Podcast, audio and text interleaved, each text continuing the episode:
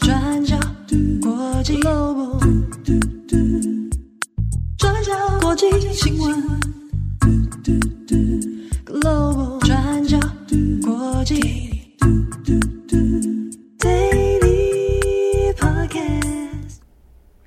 大家好，欢迎收听 UDN Global 转角国际 Daily Podcast 新闻。我是编辑慧仪，我是编辑木仪。今天是二零二三年九月十一号，星期一，让我们隆重的欢迎慧仪。这阵子真的是辛苦你了，欢迎回家。录了一个礼拜的 podcast，真的是很累，嗯、就心中一直不断的浮现你跟七号的脸，想说我爱你们，赶快回来。我有看到听友们给木鱼的鼓励，真的是很暖心哎，谢谢大家。对，谢谢大家，嗯、我们回来了，没错，黄金组合。好，那在今天呢，我们一样有两则的国际新闻要跟大家分享。好，我们今天第一则来看北非国家摩洛哥的赈灾。摩洛哥在九月八号的晚上十一点十一分发生了一场规模六点八的强震。那相信大家在周末的时候应该看了很多相关的新闻画面。那这场地震是摩洛哥一百二十年以来规模最大的地震。那截至我们录音的时间是九月十一号的下午三点左右，死亡人数已经攀升到了两千一百二十二人，然后还有两千四百二十一个人受伤。那在这之中呢，有一千四百零四人的伤势严重。那这场地震的威力非常的强大，几乎震毁了超过三十万人的家园。那其中一个原因是震源深度只有大概十八点五公里，是属于极浅地震。那主震持续了几秒钟的时间之后，在十九分钟之后又发生了规模四点九的余震。那这次震央所在的位置是摩洛哥西北部的豪兹省，这个是一个比较偏远的地区，然后在这里大多的人口也都是属于经济贫困的民众。那在目前死亡的两千一百二十二人当中，豪兹省就占了大约一千三百人，大概六成的死亡人口都在这个省份。那再来，距离震央西南方大概只有七十二公里的地方。就是知名的大城马拉克什，那这个是摩洛哥的第四大城，再跟附近的省份加起来，总共有六个省份死伤严重。那连邻近的葡萄牙还有阿尔及利亚的境内，也都有感受到地震的威力。好，那地震发生的时间是在九月八号的晚上十一点十一分，很多人那个时候已经在睡觉了，所以不少人是在睡梦当中瞬间被压在倒塌的建筑物当中。那在这之后呢，灾区还是不断的发生余震，除了在六点八强震发生之后，只有十九分钟的时间，灾区又遭遇了四点九的余震，然后到了九月十号、十一号，也接连发生规模三点九还有四点五的余震。那余震频频，再加上这个救灾非常的困难，所以死伤人数不断的增加。那也有非常多的居民在好几个晚上当中都是睡在路边，因为他们担心会有更多的余震。那在震央阿特拉斯山区的灾情也非常的严重，大多数的山区居民都是住在不耐震的建筑物当中。那这些建筑物大多都是用泥砖或是木材来盖成的，所以在地震发生的当下，有一些村落几乎是整片全部被震毁。那另外，因为山区的交通非常不方便，再加上对外的道路在地震当中又发生了坍塌，所以让搜救过程整个被拖慢。所以因此呢，我们要来谈谈救援的部分。这次摩洛哥发生严重的地震，不过政府并没有像土耳其政府在二月六号发生大地震之后，在几个小时之内就对外求援。那反观摩洛哥地震到今天发生了大概是快要三天的时间。不过，当局现在只接受四个国家派遣出来的搜救团队。那这四个国家包含西班牙、英国、卡达，还有阿拉伯联合大公国。那根据美联社的报道，很多国家，包含美国、土耳其，还有法国等等，还有台湾，都表示已经准备器材装备，还有专业的救难队员。大概有一百支的救难队在联合国平台已经注册了，大概加起来是三千五百位的救难人员正在待命当中，随时都可以出动到摩洛哥来进行救援。但是现在这些外国的救难队，他们都还在等待摩洛哥政府的批准。那摩洛哥的内政部在一份声明当中就解释说，当局是有仔细评估当地的需求。那考量到在这种紧急的状况之下，如果缺乏有效的协调跟资源分配，那可能会适得其反。那他们也有说，目前是以搜救优先，那也正在安排物资，还有安排安置等等分流的工作。那另外，在当地其实现在也有很多的民间组织正在努力，想要为这些受灾户建立庇护所，或是提供心理方面的支持。不过，现在灾区幅员广阔，地形也很复杂，所以现在除了救援工作很困难之外，当地的组织自己本身也是很难达到灾区的前线。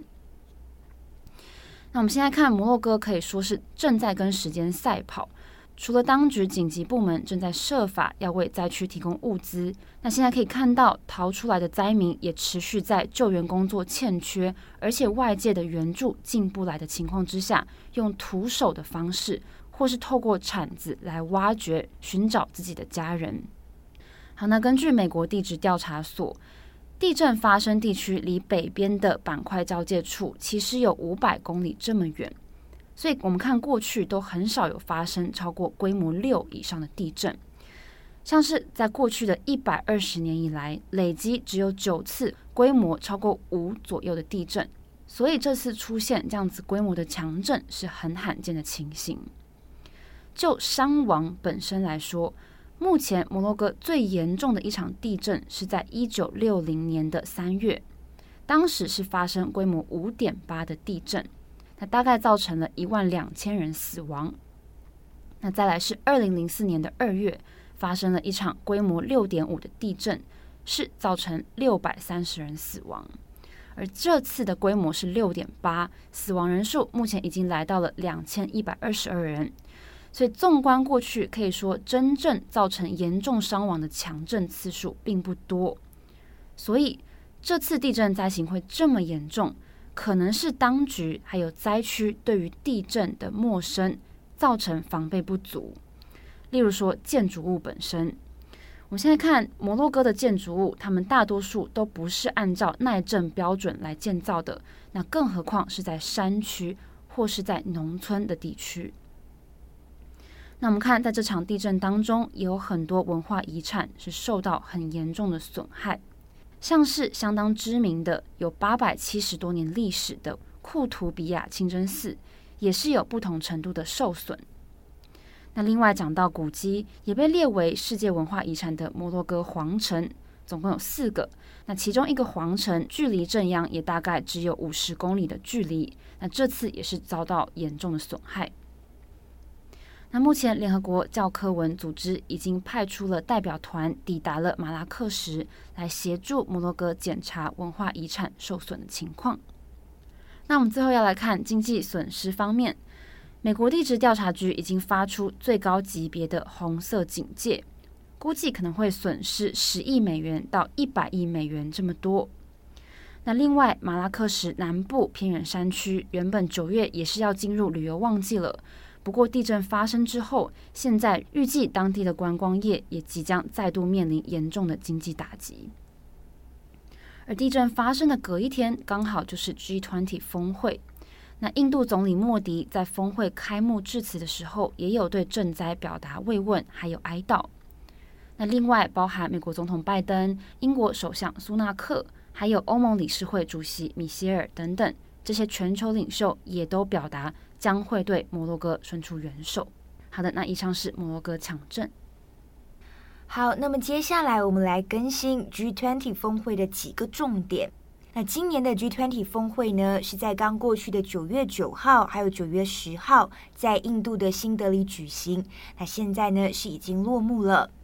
那在上个星期八号的 Daily 上面，木仪已经和大家分享了中国国家主席习近平和俄罗斯总统普丁都会缺席这一次的峰会。那对此外界的分析到底是什么？那今天在进入峰会的重点整理之前，我们先稍微来补充一下 G20 峰会的背景给大家。那简单来说，G20 峰会呢，也就是 Group of Twenty 的缩写，那意思是二十国集团。那 G20 峰会是在一九九九年在德国柏林成立。那一刚开始呢，这个峰会主要的参会者是各国的财政部长，还有中央银行行长。那后来在二零零八年全球金融危机发生之后，就有了调整。那 G20 峰会呢，就开始召开领导人峰会，讨论来怎么应对国际金融危机，维护世界的经济稳定等等。那 G20 峰会呢，是年度的会议，那每一年都会选择这个轮值主席国来举行。那例如今年的主席国是印度，那明年呢就会是巴西。那每一年在峰会上面，领导人都会讨论，呃，在当今世界上最重要的经济和金融问题。那像是在今年 G20 峰会，在印度的议程就包括，那要讨论气候变迁、低收入国家的这个债务问题，以及乌俄战争中所引发的通货膨胀等等。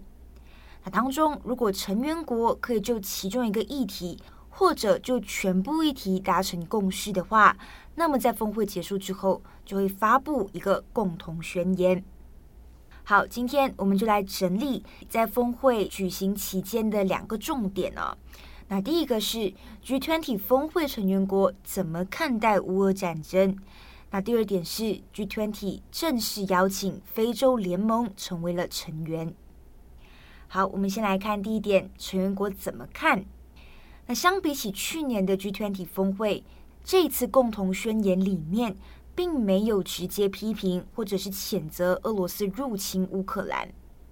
那在这一份宣言里面呢，成员国虽然谴责利用武力夺取领土的行为，但是呢，并没有直接批评是俄罗斯发动了战争。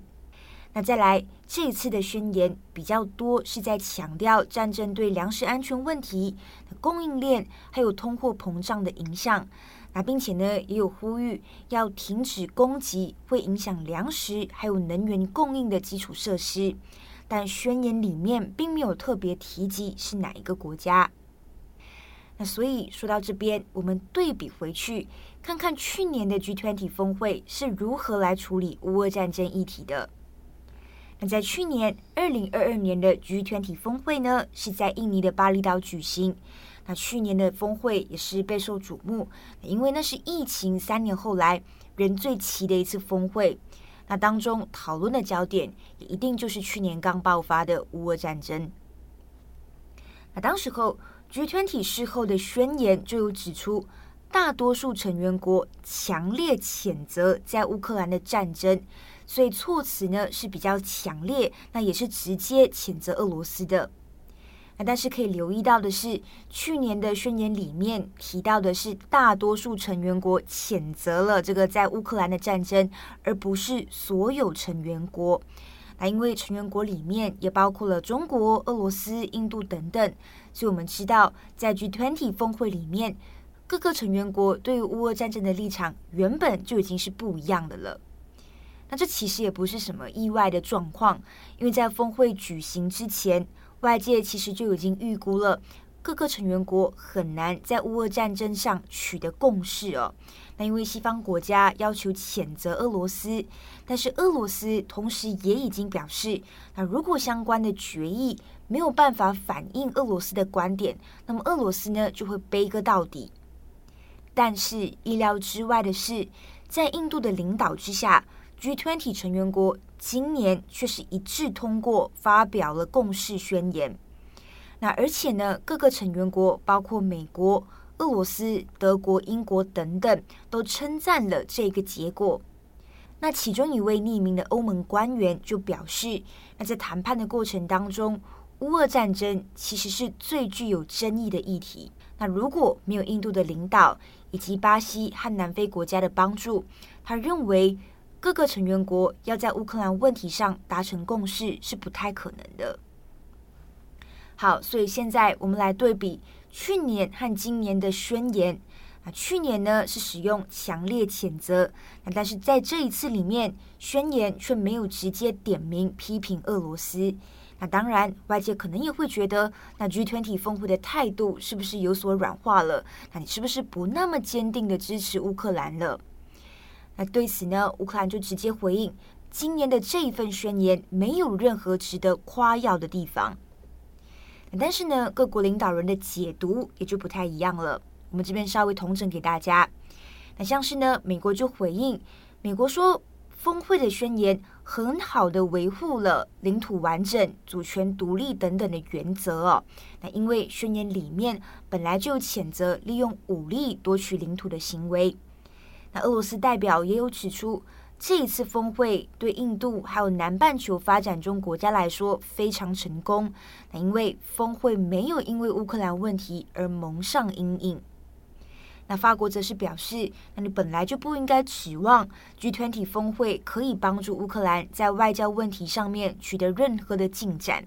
但法国同时也有指出，那这份宣言也不代表就是俄罗斯的外交胜利。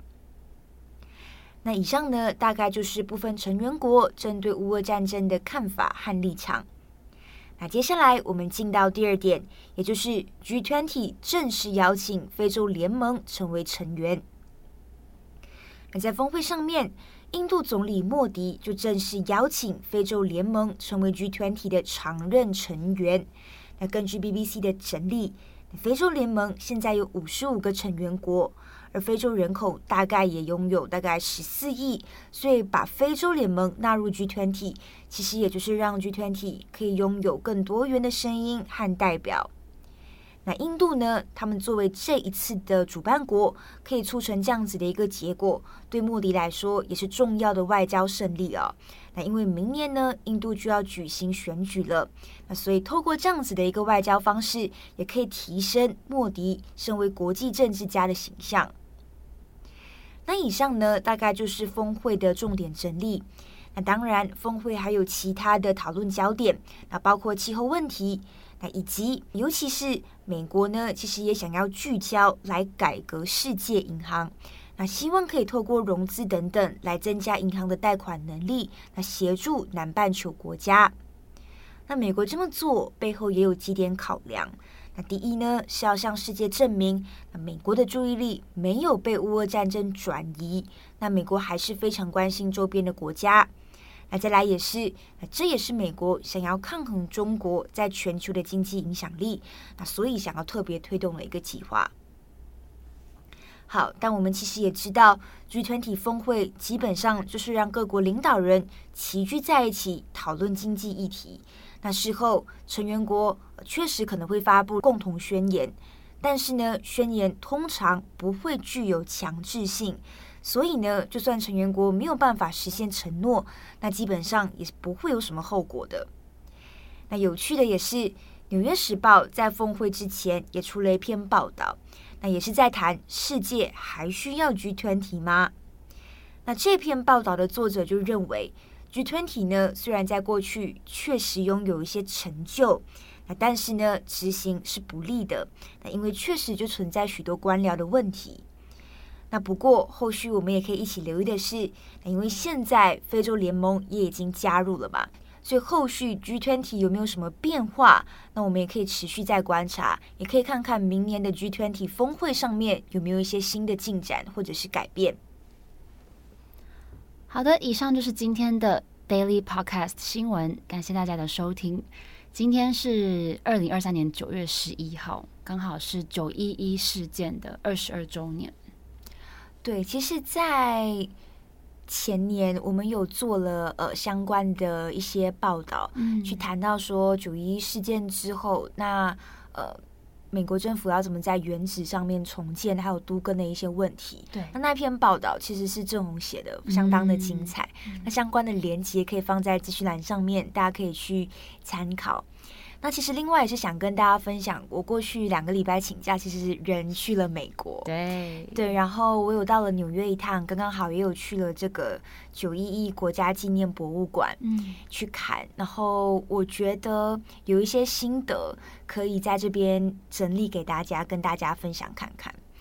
因为其中一个行程去纽约，所以我当时候就一直很想去九一一国家博物馆。嗯，我印象中，我小时候有在电视机上面看到飞机撞大楼的那个画面。那个、嗯，对，就是这东西是一直停留在我脑海里面。但是当时我还小，所以你也不太清楚这个事件的发生。对，你也不知道说九一一事件之后一系列怎么改变美国、怎么改变世界的那一个状况。所以这一次到了美国，我就一直想要去。就是九一一的这个地方看一下，嗯，特别想跟大家分享的是，九一一国家博物馆里面，就是基本上你要买票进场的，那里面其实会有一些呃不同展区的规划。那其中一个特别的区域呢，是你进到那个空间里面，进到那个展览的区域里面是不可以拍照的。嗯，那四周围的墙上呢，其实都放满了当时候罹难者的照片。你说像大头照这样子吗？对，你可以看到有一些是、嗯、呃消防员，有一些是路人，嗯、然后有一些是小孩，你会看到不同的脸孔这样子。嗯、然后里面呢，其实是有一个视听空间，那这个视听空间它就会播放投影片，那每个投影片上面就会放罹难者的照片，然后他们的名字、他们的出生日期。那当中，他们就会找到这个罹难者的朋友或者是家属来叙述说：“哎，他们怎么认识这个罹难者的？然后这个罹难者生前是一个怎么样的人啊？然后透过这样子的一个整理跟搜集，来把这些罹难者的故事拼凑出来，让大家知道说：哎，他是一个怎么样的人？那你有看到什么令你印象深刻的故事吗？”其实很多都很印象深刻，你觉得每一个都是平凡人，但每个平凡人在亲人或者是朋友的心中都会有不同的呃印象，或者是特别的，我也不能记忆吗？嗯，我觉得那个记忆是非常独有跟珍贵的。嗯，像是其中一个妻子，她在回忆她的丈夫，她丈夫当时候是在世贸大楼里面工作的，她就说她丈夫是一个非常善良的人。她就说有一次，她跟她丈夫约了要一起吃晚餐，然后远远就看到了一个无家者在路边，嗯、然后她就心想说，如果她丈夫等下经过那个地方，那可能这个无家者下一餐可能就会有东西吃了。嗯，因为她知道她老公会做些什么事情。对，但她也只是在猜测，嗯、但她就心想说，她老公应该会做一些什么。结果殊不知，远远看她丈夫。走过来的时候，就从口袋里面就是掏了钱，然后给这个无家者。嗯，然后他就心想说，就跟她想象的是一样的，对，这就是她的那个丈夫，这就是我老公。对对，然后这样子去回忆，然后告诉大家说，哎，这些人是什么样的人啊？嗯、对，那视听空间之外，它其实呃外面它还有一个触控荧幕板，那这触控荧幕其实是。有点像是互动的一个概念，上面其实也是呃，都是这些罹难者的照片。嗯，那如果你点击不同的照片进去，你就可以看到更多关于这个罹难者的个人故事，跟他更多的生活照，例如说他的工作之类的，或者是他跟家人的合照。嗯，然后我也觉得很 难过的事情是，你可以看到有些人真的是在大楼里面工作，然后不幸丧生的人。